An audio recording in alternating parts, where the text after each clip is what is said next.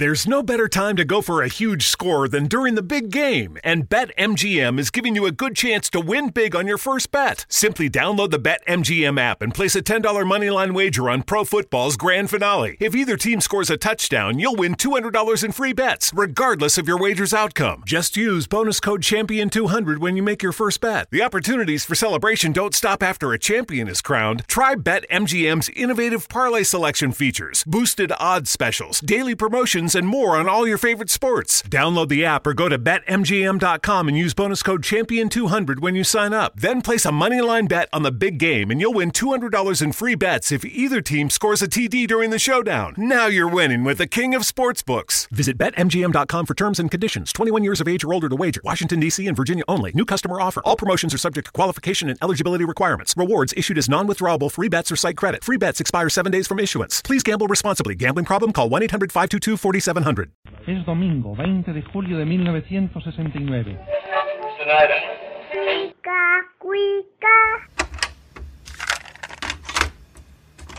Tu amigo que con orgullo estrecha tu mano, Porfirio Díaz. Date un tiempo para Cinematempo. Cinematempo. Es tiempo de cine. Industria, historia, streaming. Con Enrique Figueroa Anaya. Síguelo en arroba enriquefa86. Historia.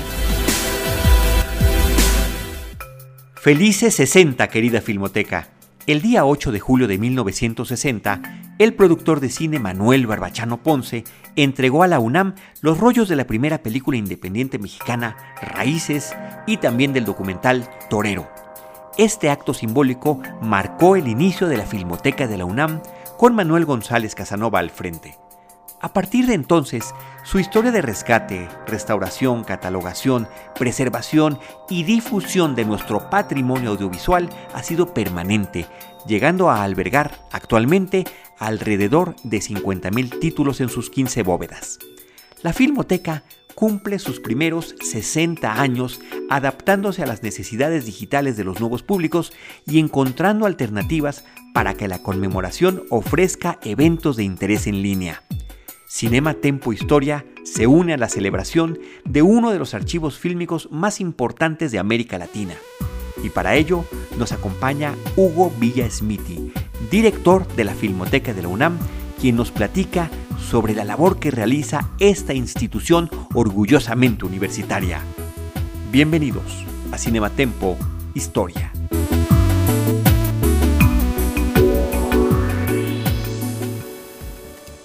Muy buenos días, tardes o noches. Bienvenidos a esto que es Cinema Tempo Historia. Mi nombre es Enrique Figueroa Anaya y ahora estamos eh, pues de manteles largos porque estamos de fiesta, estamos celebrando los 60 años de la Filmoteca de la UNAM y nada, me da mucho gusto poder saludar como siempre a mi equipo. Diana Pastén, ¿cómo estás? Hola, pues estoy muy contenta. Ustedes no me pueden ver, pero estoy de vestido largo y toda la cosa perifollada para la celebración de la Filmoteca de la UNAM en su 60 aniversario. Estoy muy feliz y muy emocionada por la celebración de, esta, de este espacio tan importante. Exacto, que además es nuestra alma mater. Eh, Ale. Exacto. Exacto. Ale Gracida, ¿cómo estás? Bienvenido. Bien, pues igual ya me tuve que ir a rentar un frac, un poco, una talla más grande de lo que cuando comenzó la cuarentena, pero muy contento, o sea, muy contento por este programa que vamos a dedicar a una institución que personalmente quiero mucho por muchas cosas. Así es, mi estimada Ale Gracida, quien por cierto también es parte de Filmoteca de la UNAM, así que pues felicidades por lo que te toca, mi estimado Ale. Y Rosario Ochoa, bienvenida, ¿cómo estás? Hola, ¿qué tal? ¿Cómo han estado? Yo la verdad es que no soy fan de, de los smokings ni de los de ni de vestido largo, pero así estamos. La ocasión lo amerita. Y este, ¿cómo les va la nueva normalidad a ustedes que nos escuchan? Cuéntenos en las redes sociales de Cinema Tempo Historia. Les damos la más cordial bienvenida a un capítulo más. Y en esta ocasión traemos un programa más que interesante. Y como universitaria me llena de orgullo que la UNAM cuente con un gran acervo fílmico. En lo personal y va junto con pegado con el tema sin los ciclos de cine que tenía la oportunidad de ver en la escuela, me hubiera sido casi imposible disfrutar de grandes películas. Pero cuéntenos ustedes cómo han disfrutado el séptimo arte en la universidad. Si conocen la filmoteca, déjenos sus comentarios en Cinematempo. Bienvenidos. Pues bienvenidos a este Cinematempo. Yo tampoco soy fan de los trajes ni de los vestidos largos, pero pues me puse tenis, sobre todo porque a mi querida Diana Pastén se le olvidó ahora el cafecito. ¿Ahora qué nos vas a invitar, Diana? pues hoy les voy a invitar un coñacito o algo así, porque yo sí soy fan del vestido largo y el tacón del 15, por lo menos. Muy bien. Oigan, pues bueno, como, como Ale Gracida es parte de la Filmoteca de la UNAM, me gustaría que él comenzara pues platicándonos un poco de esta importante institución. Ale, eh, todo tuyo, el pastel. Perfecto, pues me toca entonces comenzar las mañanitas. Este, pues 60 años de la Filmoteca, ¿no? 60 años de una institución que es clave, me parece, para aquellos que creemos que que se pueden hacer estudios históricos serios por medio de fuentes no convencionales, que hasta hace no mucho la academia le seguía haciendo fuchi a lo que es el cine, ¿no? Pero pues es gracias a que existen este tipo de espacios. Y también gracias a un puñado de valientes que por ahí en los años 70, 80 comenzaron a ganar terreno, como Aurelio de los Reyes, Julia Tuñón, Ricardo Pérez Monfort, Eduardo de la Vega, algunos otros más. Es gracias a ellos, a los archivos y a los investigadores, que hoy la historia social y la historia cultural de México principalmente este, han sacado mucho provecho del cine. Y de ahí venimos generaciones posteriores de historiadores como nosotros, ¿no? Hasta llegar a excesos actuales como la existencia de programas que se dedican al cine y a la historia, ¿no? Este, sin duda hay que agradecer la existencia de estos espacios, eh, de Filmoteca de la UNAM, de Cineteca Nacional y algunos otros archivos, tanto públicos como privados, pero me parece que particularmente de la Filmoteca, porque es quien resguarda la mayor parte de, nuestros, de nuestro patrimonio audiovisual, ¿no? llamémoslo así. Y desde mi particular punto de vista, el siglo XX no se puede entender cabalmente sin el cine. Este, el cine creo que nos puede explicar muy bien como sociedad en cuanto a imaginario, a representaciones, a estereotipos, y de no estar yo diciendo barbaridades, entonces habría que afirmar que Filmoteca es un lugar fundamental para la escritura y la reescritura de la historia contemporánea, ¿no? Al menos a mí me pasó cuando llegué hace cinco años a hacer trabajo de archivo. Hoy por suerte y por, mucho, o sea, por afortunadamente soy parte del equipo de Filmoteca, pero la, o sea, la, relación con el archivo para nosotros los historiadores creo que es incluso hasta casi erótica, ¿no? No sé si les pase. este, porque más allá del espacio físico uno se encuentra un montón de posibilidades, ¿no? Y hay que decirlo, otra de las maravillas que tiene Filmoteca es que al ser parte de un espacio universitario, posibilita que el acervo esté puesto a disposición de quien quiera entrarle a analizarlo, ¿no? De quien busque asesoría en sus temas.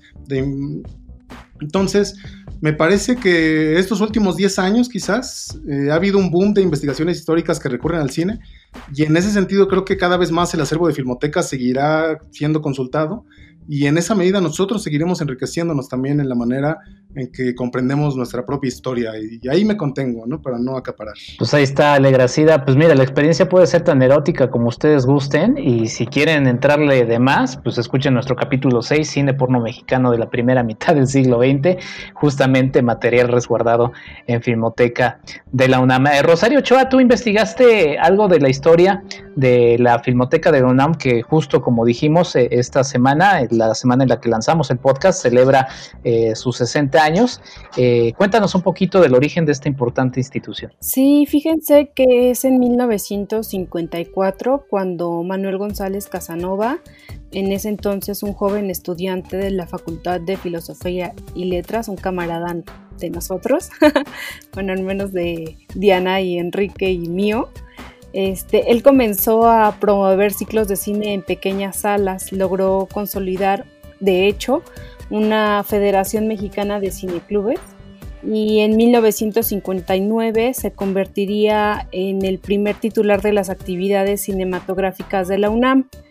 De hecho, bueno, pues la finalidad de este joven visionario fue conformar una colección que con el tiempo pudiera convertirse en un archivo fílmico universitario. Y dicho proyecto comenzó a concretarse pues en una pequeña ceremonia con el entonces rector Nabor Carrillo el 8 de julio de 1960 cuando el productor Manuel Barbachano Ponce donó a la universidad una copia de dos de sus películas La primera fue Raíces, que la dirigió eh, Benito Alarraqui en 1953, y la segunda fue Torero, realizada por Carlos Velo. Y con estas dos películas se fundaba oficialmente ya la emblemática Filmoteca de la UNAM. También quisiera rescatar el hecho de que Nabor Carrillo fue un personaje clave dentro de la máxima casa de estudios y en su gestión Particularmente en 1953 se instaló en la Facultad de Ciencias la primera computadora de América Latina. Además, también en su gestión se inició la publicación de la emblemática Gaceta de la Universidad y él se, interesó por los problemas ecológicos colaborando con el almacenamiento acuífero, en particular como el lago de Texcoco en 1965 y algunos lo recordaremos por el famoso aeropuerto que se intentó construir en, tiempos recientes. Y bueno, pues hasta ahí dejo mi comentario, compañeros. Espero no haber aburrido a nuestros escuchas. Diana Pastén, ¿qué comentario tienes sobre estos 60 años que estamos celebrando con bombo y platillo de la Filmoteca del UNAM? Híjole, pues para mí la Filmoteca la verdad tiene un significado muy personal y pues muy, muy especial porque en mi labor dentro del campo de la historia yo decidí enfocarme en justamente la relación que esta tiene con el cine y justamente la Filmoteca es un espacio donde, donde se resguarda mucho de la memoria.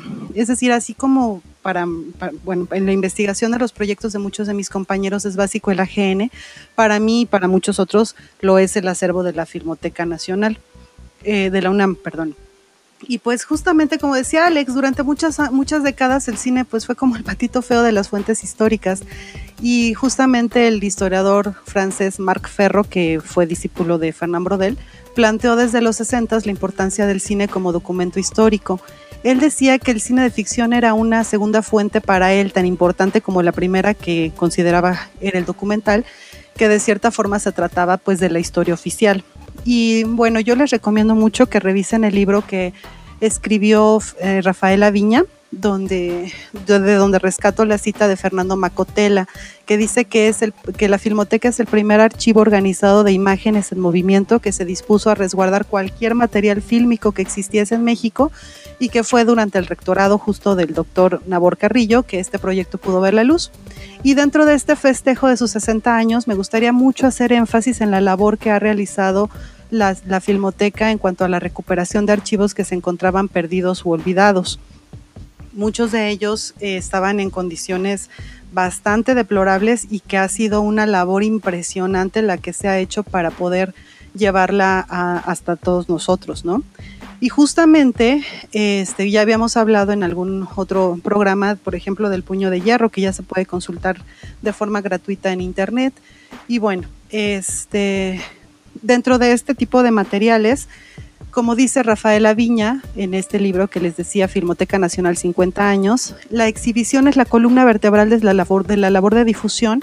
Y pues gracias a sus salas cinematográficas pues tenemos alrededor de mil títulos anuales que, que se pueden exhibir repartidos en la sala Revueltas, Julio Bracho, el cinematógrafo del Chopo y la Casa del Lago, que van desde filmes documentales o de ficción y muchos de ellos se encontraron censurados o prohibidos en su tiempo y muchísimos más están disponibles para consulta, que no solamente son filmes, sino también revistas, folletos, producciones, libros, catálogos, etcétera. Entonces, pues por, mi parte, la invitación sería que vayan a la Filmoteca en cuanto las condiciones nos lo permitan, porque pues ahorita invitarlos suena un poquito lejano todavía, ¿no? Pero ojalá que en cuanto puedan darse una vuelta por la filmoteca, vean sus instalaciones, conozcan el acervo y pues de una vez aprovechen para darse una vuelta por CU para que quienes no tengan el gusto de haber ido, de conocer ahí, se tomen un café en las islas, puedan darse una vuelta por, por todos los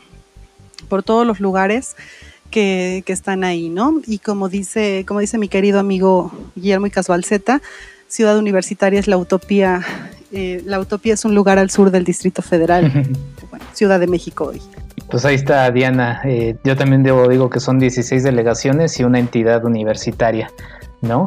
Exactamente, sí, es, otra cosa, es otro mundo, por, justo es una ciudad, ¿no? Exacto. Es, una maravilla. Sí, una delicia que, extrañamos visitar y, regresar a la, a la UNAM. A, partir un poco de lo que, de lo que mencionabas, bueno, primero quería sí decir, pues sí, reiterar la invitación cuando se pueda, la verdad es que es un espacio que siempre tiene las, las puertas abiertas, nada más es cosa de quererse acercar.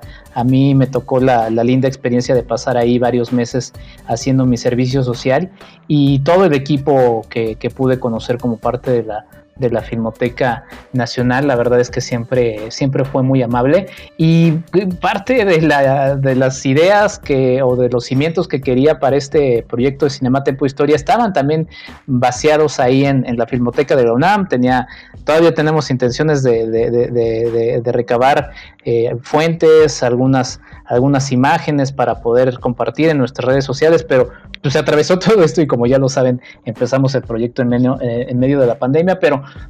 esas cosas seguirán y, se irán sumando, así que pues nuestra relación con la Filmoteca de la UNAM pues se, se, irá estrechando.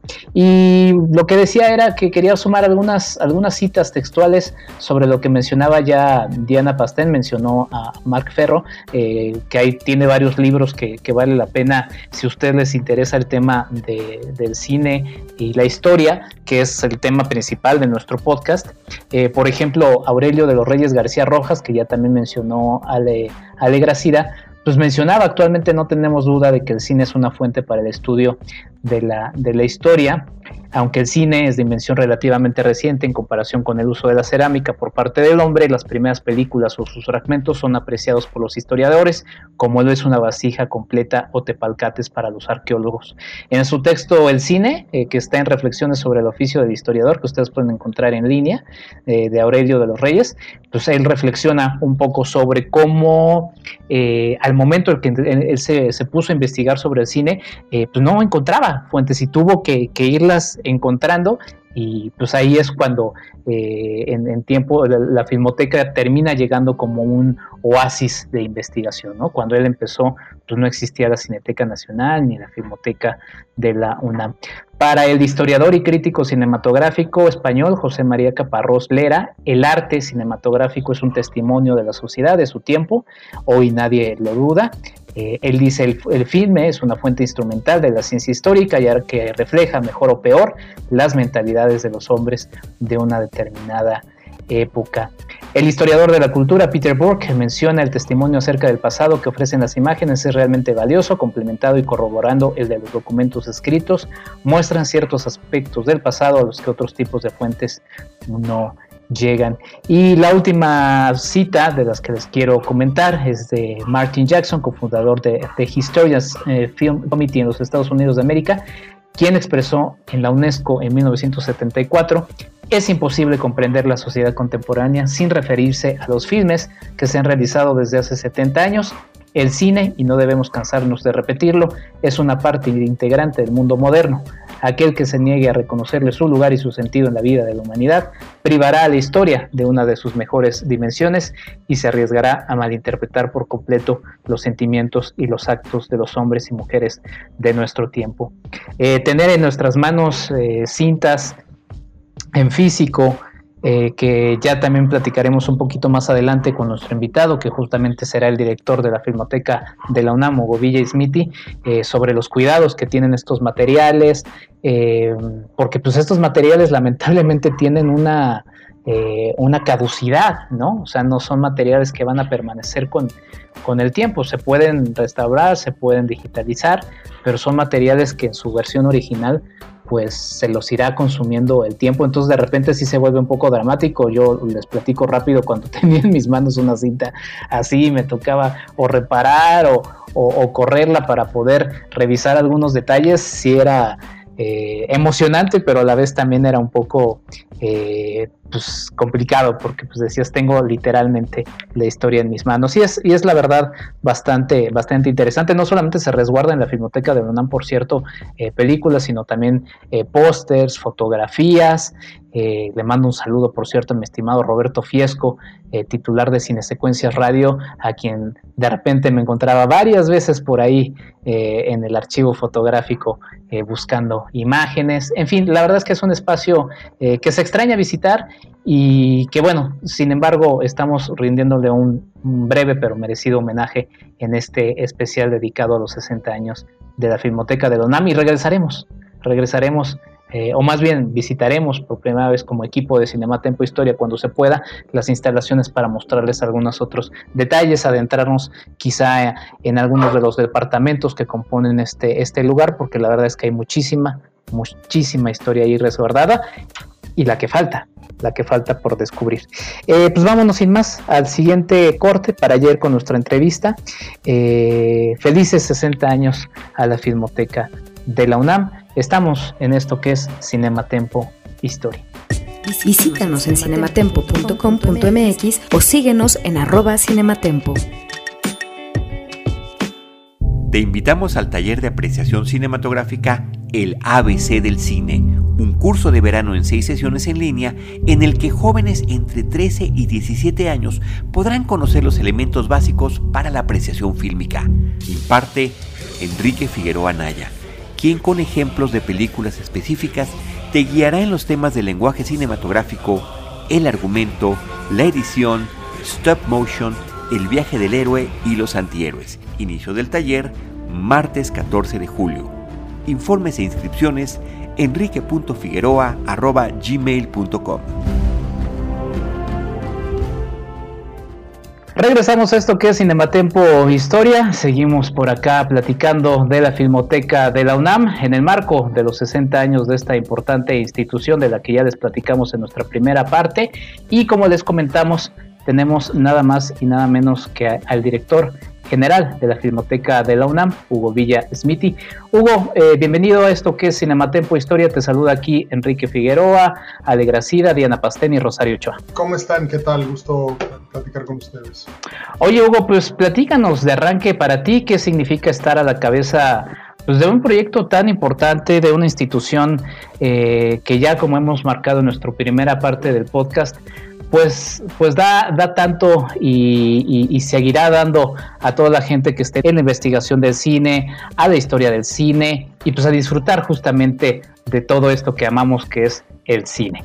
Es un gran lugar para trabajar, no solo eh, la Filmoteca, sino toda la Universidad Nacional.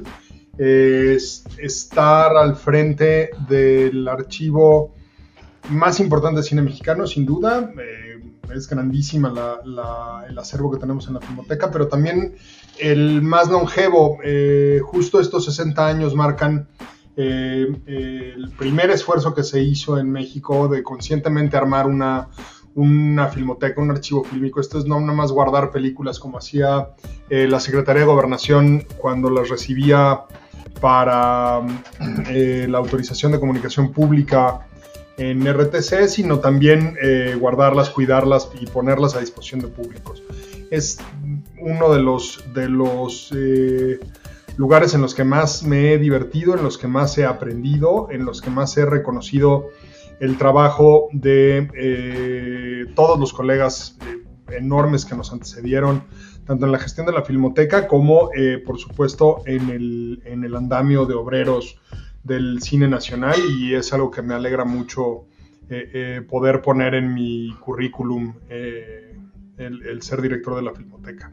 Y pues me tocó también serlo en un periodo complejo, sin duda, porque no, no será fácil, no está siendo fácil pues operar desde, desde la distancia y trabajar de manera remota y hacer una cantidad de actividades, pero nos ha probado también la, capacidad de reacción que tiene la universidad en, su conjunto y cada una de las, de las instituciones y pues que seguimos ahí trabajando y poniendo eh, eh, contenidos a disposición. Y también eh, la celebración, un poco, pues eso, vamos a hacerla, por supuesto, de, manera virtual y la vamos a hacer de una forma muy modesta porque sabemos también que hay ahí este, una buena cantidad de nuestros paisanos que estarán eh, pasando por momentos duros económicamente eh, y luego habrá otros que también estarán eh, pasando por momentos muy duros de salud y, una cantidad muy grande de fallecimientos. y entonces pues tenemos que ser respetuosos con eso, pero no queremos no marcar la fecha y dejarla pasar. Y entonces este 8 de julio vamos a soltar ahí algunas actividades muy divertidas y muy apasionantes. Hola Hugo, ¿qué tal? Te saluda Diana Pastén. Oye, pues estamos muy felices de tenerte acá en el marco de esta celebración por los 60 años de la Filmoteca de la UNAM. Y justo en este sentido, pues una de las funciones que caracteriza a la Filmoteca es la recuperación de archivos perdidos o olvidados, que pues me imagino provienen de diversas fuentes, colecciones privadas, etcétera, como la historia del puño de hierro, donde es gracias al doctor Aurelio de los Reyes que pudo rescatarse y bueno, ahora está disponible para el público. Y pues aquí me gustaría preguntarte cómo es el proceso para la Filmoteca desde que un material de este tipo llega con ustedes hasta que puede ser exhibida al público. Eh, lo primero que eh, se hace es determinar el, origen del material y más o menos un poco darnos una idea de la fecha. Eh, después se hace una determinación física y química del estado que tiene el material en el momento en el que lo recibimos, de modo que se pueda hacer un proceso de primera recepción en el que se revisan eh, pues eso, el estado físico, sobre todo si la película está ya eh, con algunos daños químicos y físicos serios, pues entonces ya no la ya no la recibimos, la advertimos a quien la esté donando o, no la compramos si es es una película que se tenga que comprar. Eh, después de eso, suponiendo que pasar ese primer filtro, pasa a nuestro taller. en esas manos se le da un primer tratamiento entre algunos eh, químicos que se utilizan, eh, esencias de eucalipto, algunos aceites eh, especiales con los que las partes que estén un poquito más hayan perdido su elasticidad la van recuperando, se, cambian pegaduras, se renuevan si es que se rompieron las franjas de perforaciones para que cuando menos pueda correr un, en un proyector y se cuentan los cuadros, se cuenta exactamente cuánta película disponible hay ahí. Después de eso, eh, dependiendo de cuál tipo de material sea, se cambia de las latas originales. Las, latas en las que vienen las películas suelen ser eh, uno de los peores enemigos de la, de la conservación eh, fílmica. Hay unas latas que tienen químicos especiales, de hecho hay unas que tienen incluso químicos, una formulación química en el plástico que las, con el que las haces que son eh, retardantes de fuego y eso es muy útil para algunos materiales. Eh, y se cambian tanto bolsas como, eh, como latas y en algunos casos se pone se les pone desecante dependiendo del estado y el tipo de material que sea para que la humedad, que es como el otro gran enemigo que tiene el soporte fílmico, tanto en acetato como en nitrato, se conserve mejor. Eh, de ahí, dependiendo de qué tan relevante sea, a qué momento estemos y, cuánta carga tengamos en los escáneres, eh, tratamos de hacer una eh, copia digital, no, no, podemos hacerlo de todos los materiales porque eh, digo, para que se den una idea, la, Filmoteca custodia 50.000 títulos, más o menos, 450.000 rollos en total, eh, en, los cuales sabemos que hay 50.000 títulos identificados. Eh, estamos seguros que hay algunos de esos rollos que pueden ser más títulos, pero, pero por lo pronto eso es lo que sabemos. nosotros, cuando, yo cuando llegué a la Filmoteca pedí que hacer una lista de las 200 esenciales del cine mexicano que teníamos que, ahí guardadas en las bóvedas y que teníamos que eh, restaurar o cuando menos digitalizar. Eh, y la hicimos, la lista de 200 películas. Y resulta que si las pusiéramos eh, todas en fila, trabajando sin parar las 24 horas del día, los 365 días del año, nos llevaría 6 años. Solamente 200 títulos, desde el proceso justo como se los estoy describiendo, que es eh, ir por las latas a las bóvedas, sacarlas y que pasen un día de estabilización eh, eh, de temperatura y humedad, que es un día en el que no las puedes tocar, las dejas allá afuera en donde vas a trabajar.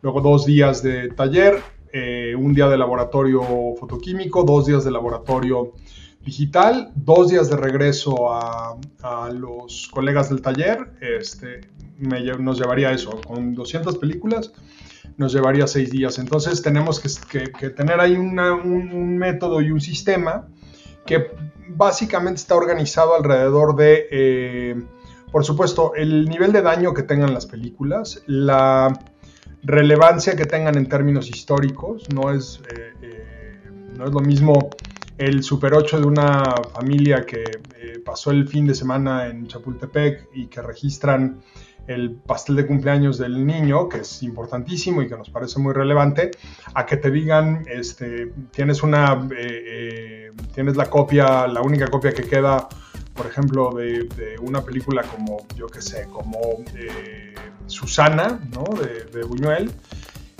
y la tienes que salvar en ese momento. Entonces, de repente también hay priorizaciones en ese sentido. Y después pasa, como sucedió muy claramente, y además les va a quedar clarísima la, lógica con la que lo hicimos. Eh, para el 2018, 50 aniversario del, del movimiento estudiantil eh, del 68, todo el cine del 68 que teníamos en la filmoteca lo, eh, sacamos de las bóvedas, lo restauramos y específicamente la película que es como el documento más acabado del movimiento, que es eh, justo el grito que fue restaurado en 4K, espectacular y así. Entonces también hay una parte anecdótica, ¿no? De, una, parte eh, meramente que marca la, la efeméride. el año pasado eh, recordarán que abrimos nuestro festival, nuestra muestra de, cine restaurado con, de Arcadia en octubre con la copia recién restaurada poco a tres, a, tres archivos entre el Laboratorio de la Imagen Reencontrada de la Cinemateca de Bolonia, el Laboratorio de Restauración de la Cineteca Nacional y nuestro propio laboratorio, tanto fotoquímico como digital. Entonces, bueno, pues esas son las, las, eh, eh, las efemérides que también tenemos que ponernos este, al tanto. Eh, este año, por ejemplo, no son restauraciones, pero estamos intentando traer, a ver si para alguna fecha en el otoño eh, podemos hacer algunas eh, proyecciones o transmisiones por vía web de algunas colecciones históricas que tienen que ver, por ejemplo, con Beethoven, ¿no? Este, porque pues también la, la, la efeméride también pesa en nuestras decisiones. Hola Hugo, qué gusto que estés con nosotros. Oye, antes de adentrarnos en específico que nos cuentes sobre los festejos por el aniversario, ahí me gustaría que nos contaras un poco sobre esta nueva temporada de cine en línea que lanzó la Filmoteca justo al comenzar la pandemia, ¿no? Porque hay un enorme trabajo detrás de todo ello, justo como nos lo acabas de platicar. Entonces, ¿por qué no nos platicas qué clase de maravillas podemos encontrar? Pues mira, el eh, cine en línea es una experiencia que ha tenido la Filmoteca La UNAM desde prácticamente que nace el cine digital. Em, nosotros lo que hicimos fue en donde había ya algunas eh, películas subimos eh, copias de mejor calidad. Es el caso de eh, por ahí de Tepeyac, que teníamos una versión preliminar y, pues subimos la versión más acabada. y luego hay otras que las subimos nuevas, Los Confines de Mittel Valdés del 87, la, recién la subimos. de todos modos, Juan Te Llamas, algunas películas en ese sentido las subimos. Nuestras películas más exitosas eh, valga decir, para, para, que se le hinche el pecho a, mi amigo Mittel Valdés, la más vista fue Los Confines, que tuvo 23 mil, poquito más de 23.300 eh, visionados, que no es poca cosa si uno piensa eh, que se trata de una película del 87. Eh, es quizá una de las adaptaciones más cuidadosas y rigurosas que se han hecho de, de, de Rulfo, que además Rulfo estuvo totalmente de acuerdo con, que se hiciera esa adaptación porque es un, pastiche ahí de dos de sus cuentos este, que, que Mittel resuelve cinematográficamente muy bien. Eh, después, por supuesto, El Grito, ¿no? que es nuestra, nuestra gran eh, estrella casi siempre cuando la llevamos a todos lados. Eh, y después, fíjate que el, goteo fue muy interesante. Películas como El Prisionero 13, El Compadre Mendoza, eh, se estuvieron viendo El Tren Fantasma también. Entonces creo que fue una forma de darles eh, una mirada al entretenimiento cultural de, disponible para los mexicanos que ampliaba la oferta. De repente una de las cosas de las que nos quejamos siempre, y creo que tenemos razón, es que vivimos en un mundo con ofertas eh, hegemónicas, ¿no? De repente tienes 17 cines, 17 salas, pero en, las, en 14 hay una sola película. Eh, aquí lo que estábamos haciendo un poco era que digitalmente no pasara lo mismo, que no tuvieran todos que ir a las tres grandes plataformas que más o menos se dividen aquí al mercado en, México, sino que supieran que tenían otra plataforma ahí. Y también colaboramos, eh, porque creo que es una experiencia distinta, se las dimos eh, muchos de estos títulos a Canal 22, al Canal 44 de la Universidad de Guadalajara, al Canal 21 de la Ciudad de México, eh, por ahí a lo mejor estoy dejando a alguien fuera eh, que, no, que no recuerdo todos los, los datos, porque también la, pensamos un poco, y estarán de acuerdo conmigo, ustedes están ahorita enfrente de una computadora o de su celular o de su, este, o de su tableta, que en estos días hemos pasado inmensas este, horas este, sentados enfrente de estas máquinas este, y, de repente el, sentarte en el sillón de la, sala y solamente prender la tele y solamente saber que a las 8 de la noche van a pasar una película que te puede interesar y solo disfrutarla creo que también puede ser una, experiencia de... Eh, de esparcimiento y de, descongestión, de estar enfrente de la compu y enfrente de, estos ruidos este, y de estas, de estas máquinas que se han ido apoderando y que nos han hecho pues, la vida llevadera sin duda, pero que también este, de repente está padre poderlo hacer de otra manera. Eh, eso es lo que hemos tenido en, en cine en línea. Hola Hugo, te saluda Rosario y antes que nada, pues como universitarios te agradecemos muchísimo nos, nos hagas partícipes de los festejos de la Filmoteca por sus 60 años y con esta breve pero sustanciosa entrevista, a mí me gustaría saber eh, ¿Cuáles son los retos con los que te has enfrentado desde que llegaste a la Filmoteca y cómo los estás sorteando? Digo, la verdad es que nadie estaba, nadie estábamos preparados para la pandemia, la primera de ellas, pero desde que llegaste, ¿cuáles fueron los retos? Eh, si, vamos tan atrás como que desde que llegué, pues primero eh, cuando, cuando me ha tocado eh, llegar a una institución, lo primero es familiarizarme con, con, el, con el día a día y con lo que sucede en la filmoteca. En este caso fue muy divertido, muy apasionante y, y muy sencillo en realidad porque los colegas...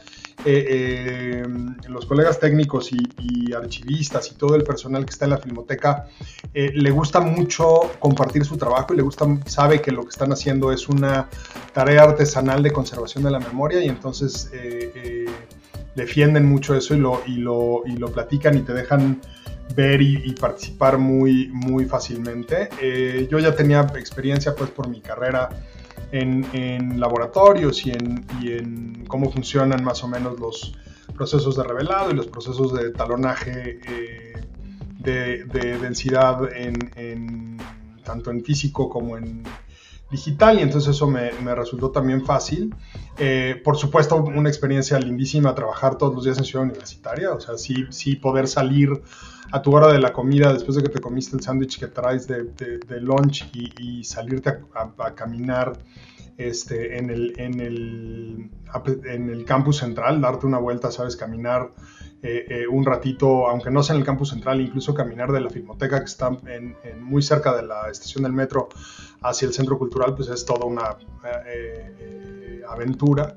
y luego, pues eso, enfrentar la pandemia ha sido complejo, sin duda, pero también creo que el, hecho de que suceda, de que, de que pues eso, desde la universidad sucede de una forma distinta. Es una comunidad muy cohesionada, eh, con muchísima organización, eh, que a pesar de su tamaño eh, tiene unas, una capilaridad de comunicación interna muy sólida, ¿no? Este, y entonces eso lo hace también más manejable, más llevadero y, se puede caminar más. Y, también pues hay, hay proyectos especiales que surgieron a partir de esto. Un par de documentos que publicó la, la, eh, cátedra eh, la cátedra Amor de, Gestión Cultural de, eh, sobre los efectos económicos y sociales que está teniendo la pandemia sobre los trabajadores de la cultura, tanto los trabajadores que toman decisiones creativas como los obreros que, colaboran en sus especialidades con la producción de, oferta cultural y un análisis también eh, del ecosistema completo que por ahí sacamos, que es eh, muy interesante también. Hugo, fue el 8 de julio de 1960 cuando el doctor Nabor Carrillo, rector de la UNAM en ese momento, el secretario general doctor Efrense del Pozo y el maestro Manuel González Casanova recibían por parte del productor Manuel Barbachona Ponce las películas en 16 milímetros de las cintas eh, Raíces de Benito Alarraqui de 1953 y Torero de 1956 de Carlos Velo. Torero se va a poder ver en línea eh, el 8 de julio de 2020 por 24 horas. Cuéntanos un poquito de lo que quieras destacar de todo lo que hay alrededor de este festejo que la verdad eh, resulta bastante, bastante interesante y que cada uno de los detalles que se van a estar presentando por parte de la Filmoteca valen mucho la pena, pero pues algunos que quieras destacar. Eh, sobre todo el, acto fundacional de Manuel González Casanova. Hay una eh, secuencia de hechos eh, después de, que Manuel funda la, Filmoteca y logra que la universidad empuje ese proyecto que hacen que este archivo siempre le esté inmensamente agradecido a don Manuel. Que, de jovencillo eh, eh, había empezado a promover ahí cine eh, en, salas chiquitas de la universidad y funda una federación de cineclubes y de pronto logra en 1960 que, se, que se donen estas primeras copias y se materialice el nacimiento de la filmoteca. Y, y, me refiero específicamente al acto fundacional porque Manuel tenía muy claro la potencia de la que es capaz la universidad cuando empuja algo y el tamaño de semilla que, había plantado, ¿no? Sabía que estaba plantando una semilla de, un roble porque eh, tan fue eh, grande esa, esa idea y, esa, y ese empuje que nunca soltó, que eh, de ahí nacen las 50 lecciones de cine, que son el germen académico que genera después el Centro Universitario de Estudios Cinematográficos que ahora ya es una escuela nacional de, arte cinematográfico. Eh, que digo, ustedes lo saben, lo que cambia ahí un poquito es el estatus de qué tipo de títulos y cómo se expiden esos títulos en, la escuela, eh, y está muy bien que lo sea. Eh, y entonces, pues eso, 60 años después, es, creo que ese empuje de, de, Manuel es lo, más, lo que yo más destacaría. Por supuesto, eh, hay un, en esa línea de tiempo hay un montón de, hechos eh, formidables. Eh, la apertura del primer, de la primera sala de cine propia de la Filmoteca, abrir el cinematógrafo del Chopo unos pocos años después, la inauguración de las salas por ahí de los, de los 80s, la reinauguración de las salas hace algunos años, el nuevo edificio, las bóvedas de nitrato, pero todos esos existen porque existe eh, ese primer acto de empujar, empujar, empujar, empujar y lograr que la universidad acompañe plantar esa, semilla en la tierra tan fértil que es para la inteligencia y para el conocimiento de la universidad. Eh, pues Hugo, me gustaría cerrar mi participación haciéndote una pregunta de, en, este sentido. La importancia del archivo fílmico para la conservación de la memoria, historia, de la memoria histórica es fundamental. ¿Cuál es tu opinión sobre la participación o el aporte de la Filmoteca a esta labor? Eh, mira, eh, creo que el,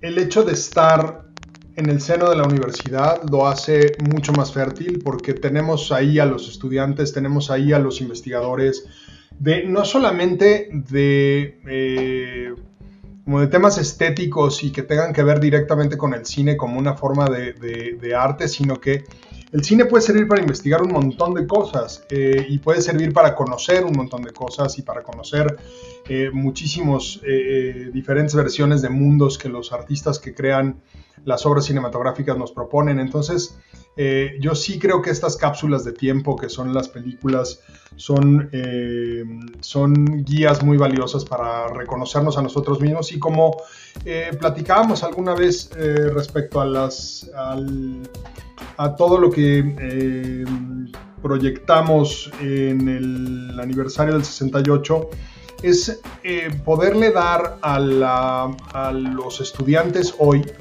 un piso firme en el cual conozcan de dónde vienen para que sepan a dónde quieren ir. No, no a dónde van a ir, sino a dónde quieren ir, a dónde se les antoja ir. Y entonces eso creo que también lo hace eh, muy bien un archivo cinematográfico como el nuestro. Oye, Hugo, también dentro de estos festejos se está conmemorando los 50 años de pertenencia de la Filmoteca a la Federación Internacional de Archivos Fílmicos. Y en este sentido, creo que es inevitable sacar a colación algo que mencionaba esta Rosario, sobre la necesidad que estamos teniendo de adaptarnos a nuevos tiempos, tiempos muy complicados.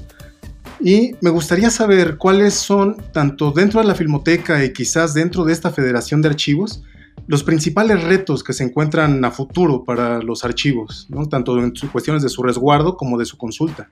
Eh, pues mira, el tiempo.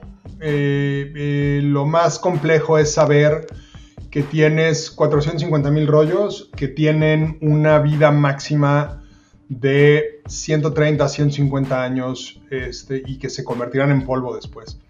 Y saber que no te va a dar tiempo de llegar a todos. Ningún archivo en ningún lugar del mundo es capaz de llegar a todos. Eh, eso significa pues tal cual que, que, que la presión interna que se pone uno por seguir, seguir, seguir y escanear todo y rescatar todo y mejorar todo es muy elevada.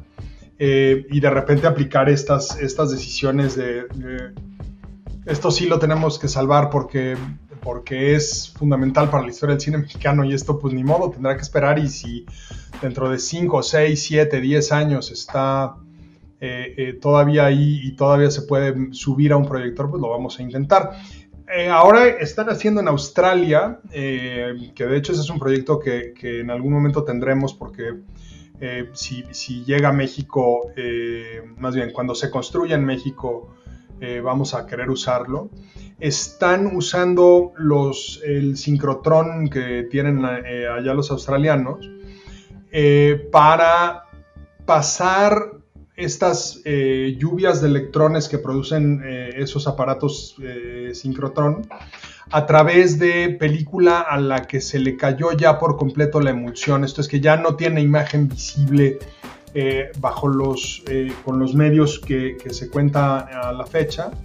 Y han podido, en algunos cuadros, han podido resolver imagen de la diferencia de presión que generaba la película como los diferentes capas de revelado de la película que se, de la, de la que se había caído. Entonces, este, pues es así, o sea, de repente uno dice, me gustaría tener este, 18 escáneres y me gustaría tener, eh, eh, tenerlos todos trabajando al mismo tiempo y, que las bóvedas no estuvieran a 14, sino que estuvieran a, a, este, a menos 2 o a menos 3 grados centígrados, porque eh, ese cambio de, ¿sabes? De 14 a, tal cual, de 14 a, 12 grados centígrados, este, es, un, es un cambio que a la humedad que hay en la Ciudad de México, la, humedad relativa que hay en la Ciudad de México, le puede significar 10 años más a la película que tenemos ahí guardada. Entonces te encantaría hacerlo, pero claro, para subirlo a 12, más bien para bajar la temperatura a 12 grados, esos dos graditos, como son unas bóvedas inmensas, pues necesitas unos aires acondicionados descomunales, ¿no? Y entonces, pues realistamente los que tenemos sirven muy bien para 130 años, ¿no? Entonces, este, pues, pues saber que habrá algunas que ya están cumpliendo sus 130 años y que no podremos hacer más que, que, saber que, ahí murieron, ¿no? Este, y otras que pues haremos todo lo posible por salvarlas. Ese es lo que yo siento como el reto principal. Luego hay algunos retos eh, como accesorios, por supuesto, el, difundir lo que hacemos, el, mostrar más cine, cine de todo el mundo, el seguir participando muy activamente en, en, eh, eh, en Ficunam y en, y en colaborar con todos los festivales que quieran proyectarle el mejor cine del mundo a, los estudiantes ahí en la universidad, pues lo haremos con muchísimo gusto. Pero los archivos hacemos eso, preservar, perdón, rescatar, eh, preservar, restaurar, preservar y difundir. Esa es la, primera misión y esa es la que más ansiedad me causa. Oye, Hugo, a mí me gustaría también saber dónde te sientes más cómodo, como funcionario o en las producciones. Pues fíjate que he tenido la suerte de estar en lugares en los que me he adaptado muy bien cuando he sido funcionario. Eh, me siento muy a gusto. Eh, me sentí muy a gusto en el cine, me sentí muy a gusto en, el, en, la Comisión de Filmaciones de la Ciudad de México y ahora me siento a gustísimo y, por supuesto me siento muy honrado de, estar en la Filmoteca de la Universidad Nacional. Eh, pero también me siento muy a gusto en las filmaciones. De hecho, acabo de rodar un corto este, de, encierro, como creo que casi todo el mundo debe haber hecho con su celular y, y lo que tenemos aquí en casa, hicimos un corto del encierro. Este, porque pues no te puedes detener, es, es, algo que sigo haciendo, pues sigo, sigo filmando ocasionalmente algunos proyectos eh, eh, personales con, con, cosas que tengo aquí en casa y algo de equipo de lo que me he hecho en estos años, este, y pues ahí va. Pues ahí está, Hugo. Eh, las, los festejos ya arrancaron este 6 de julio. La entrevista que, hicimos la hicimos un poquito antes, entonces estamos jugando con esto de los tiempos. Pero eh, los invitamos a que entren a la página de la Filmoteca de la UNAM para poder checar todo lo que se está realizando en el marco de estos 60 años. Filmoteca.unam.mx. ¿Algo que quieras destacar de los, de los festejos, de, de lo que estuvieron preparando para estos 60 años, Hugo? Eh, sí, cómo no. Eh, va a haber ahí una sorpresita el mismo día 8. Estén todos pendientes de nuestras redes sociales porque va a haber un par de sorpresitas este, que creemos que van a ser muy agradables para todos ustedes. Eh, y tendremos por ahí tres películas que van a estar disponibles en, línea. Torero va a ser la primera. Creímos que era un hecho simbólico muy importante recuperar Además, un documental al que yo le tengo muchísimo respeto que, hizo Carlos Velo, ¿no? Una, forma de aproximarse al documental que era eh, eh, en su momento muy innovadora. Eh, y luego pondremos, por, esa viene por cortesía también de su titular de derecho, que es Azteca Cinema, y el 9 y 10 ponemos Los Olvidados y El Suavecito, que son nuestras dos más recientes restauraciones, esos son por cortesía de Fundación Cultural Televisa, perdón, Fundación Televisa, ya no tiene el otro apellido y lo vamos a hacer con, muchísimo gusto. Pues ahí está, Hugo. Muchas gracias por esta entrevista. Eh, invitamos a la gente a que se sume a los festejos de los 60 años de la Filmoteca. Nosotros estaremos observando alguna de las películas y seguramente haremos algún programa relacionado a ello. ¿Algunas redes sociales que quieras que sigan, Hugo, tanto personales como de la Filmoteca? Eh, donde sea, donde sea que nos busquen Filmoteca eh, UNAM ahí nos encuentran. Si ustedes ponen en sus buscadores Filmoteca UNAM, les va a dar todas nuestras redes sociales, todas nuestras páginas, todos nuestros sitios. Perfecto. Hugo Villasmiti, director general de actividades cinematográficas de la UNAM. Filmoteca de la UNAM. Muchas gracias y mucho, muchos años más eh, para ti en Filmoteca y para la misma Filmoteca de la UNAM.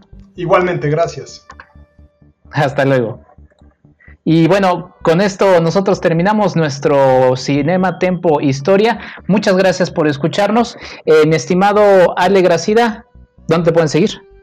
Muchísimas gracias Hugo por aceptar la invitación, un gusto tenerte. Ya en algún programa anterior lanzamos la invitación de que vayan a la filmoteca, en esa ocasión prometimos que iban a encontrar allí cine pornográfico. Hoy reiteramos esta invitación, ¿no? sumándole que además hay muchos mundos posibles por descubrir en Filmoteca. Yo estoy en Twitter como arroba agracida. Diana Pastén. Muchas gracias Hugo por, por, aceptar esta invitación, por hacer este espacio también un poco tuyo. Y pues me gustaría despedirme recordando a Mark Ferro cuando dice que el cine es un poco como las novelas en la literatura, que entrega a menudo una verdad social tan grande como los discursos políticos. A mí me pueden encontrar en Twitter como arroba árbol de lunas y en Facebook como Diana Pastén. Rosario Ochoa. Muchas gracias por acompañarnos. Cuéntenos qué películas emblemáticas recuerdan en su vida como universitarios. Los invito a visitar la página de la Filmoteca y sean parte de su 60 aniversario. A mí me encuentran como arroba en Twitter. Cuídense mucho y saludos. Mi nombre es Enrique Figueroa Naya. Nos escuchamos en un próximo Cinema Tempo Historia. Eh, estén atentos a nuestras redes sociales. Vienen algunas cosas que vamos a estar eh, manejando en los próximos días y cuando se cuando se pueda, vayan a visitar Filmoteca de la UNAM de manera física, pero mientras háganlo en línea. Hasta la próxima, cuídense mucho. Date un tiempo para Cinematempo. Cinematempo es tiempo de cine, industria, historia, streaming Esto fue Cinematempo con Enrique Figueroa Anaya. Síguelo en arroba enriquefa86. Historia. Visítanos en cinematempo.com.mx o síguenos en arroba cinematempo. And now the weather. Expect partly cloudy skies with an excellent chance of maximum refunds. Wait, that can't be right. Oh, but it is. Who are you? I'm April, and we could see refunds raining down all tax season with people switching to TaxAct. TaxAct? The tax filing software that makes it easy to file for less and get more. New forecast. It's sunny days ahead for everyone using TaxAct. Always happy to brighten your day. TaxAct. Switch to TaxAct today and start for free. See taxact.com for details.